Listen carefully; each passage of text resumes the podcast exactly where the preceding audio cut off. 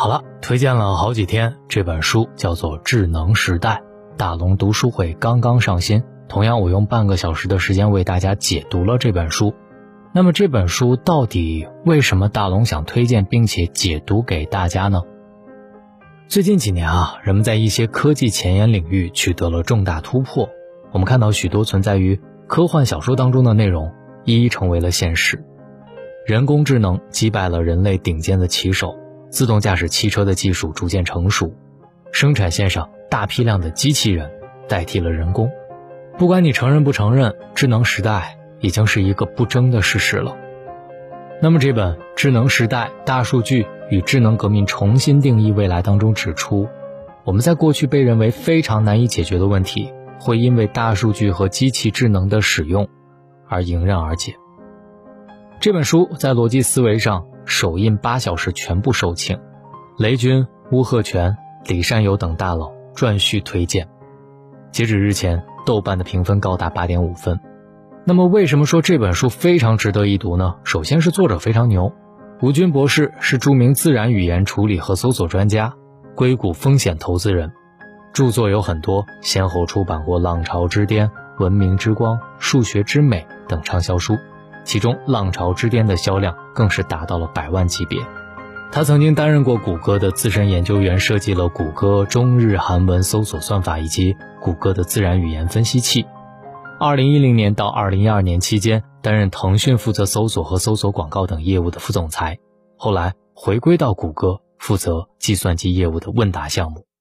二零零八年开始从事风险投资，并于二零一四年作为合伙人创立了硅谷丰源资本风险投资基金。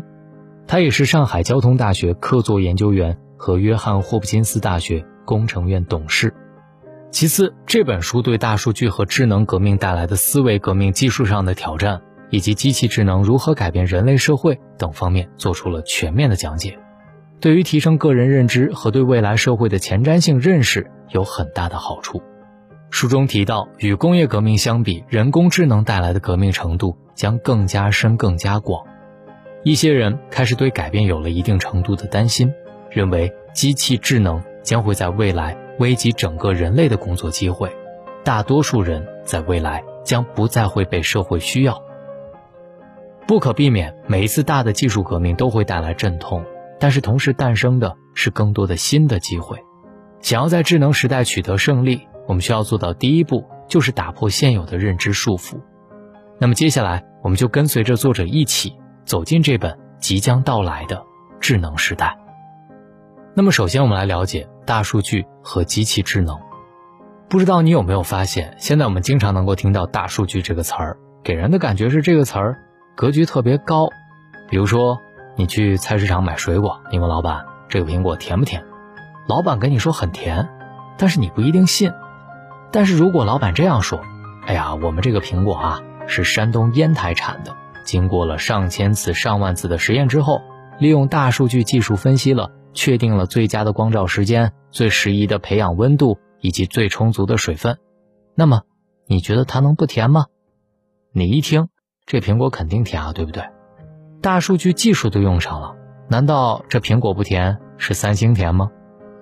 当然，苹果甜不甜我不知道，但是这里对于大数据的理解却是错误的。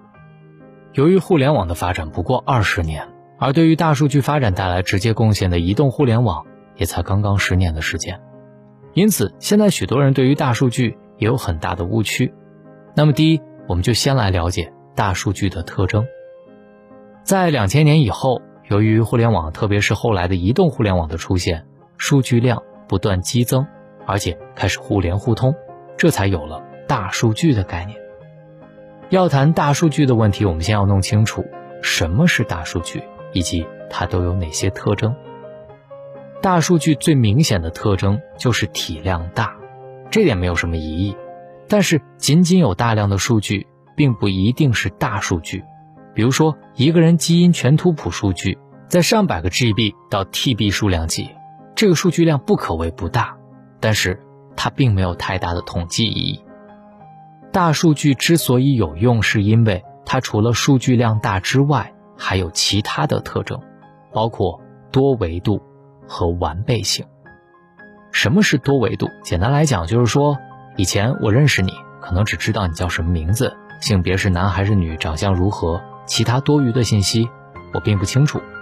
而现在，除了姓名、性别、样貌之外，通过互联网累积的数据，还知道你用的是什么手机，学历是如何，家住在哪里，甚至你网购行为使用什么浏览器上网，去过哪些地方，等等等等，这些数据通通都有。因此，多维度的信息能够让我对你更加了解。现在，许多互联网企业强调构建用户画像，以便用于精准营销，其背后就是大数据的功劳。大数据的第三个特征是完备性，这个很好理解。比如说，我们做问卷调查，如果样本群体数量太多，我们采用的方法就是随机抽样。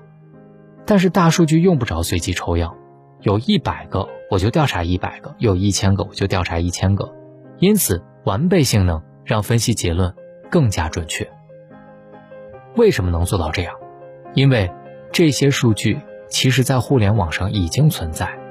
你要做的就是把它们挖掘出来，而现在计算机的运算速度已经非常牛了，每秒几亿次、几万、几百万的数据根本都不是事儿。那么什么是机器智能？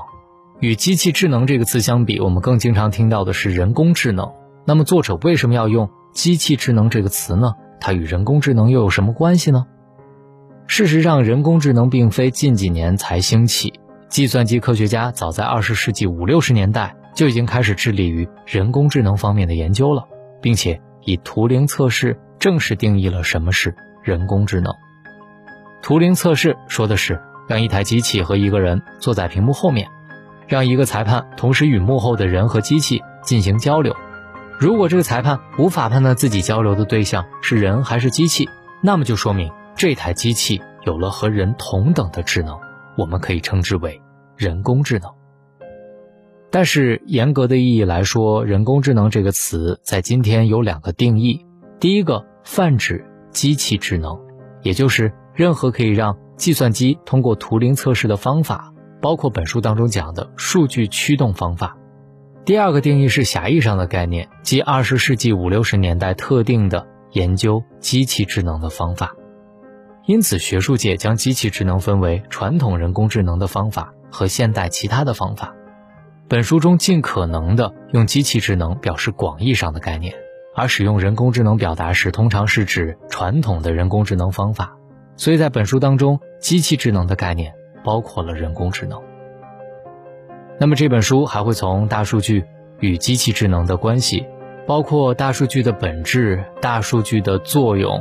我们的产业会如何革新？未来的发展究竟是怎样的？智能革命与未来社会，那么机器人真的会抢人的饭碗吗？那么我们人究竟该怎样不被这个智能时代所淘汰呢？这本书通通给大家了答案。如果你想听到这本书的完整拆解，可以把你的微信打开，点开右上角的小加号，添加朋友，最下面的公众号搜索“大龙”，关注大龙之后。回复“读书”两个字，回复“读书”两个字，听到大龙用半个小时的时间为你讲解这本书。当然，也可以直接扫描页面下方大龙读书会的二维码，听到这本书。我是大龙，书里见。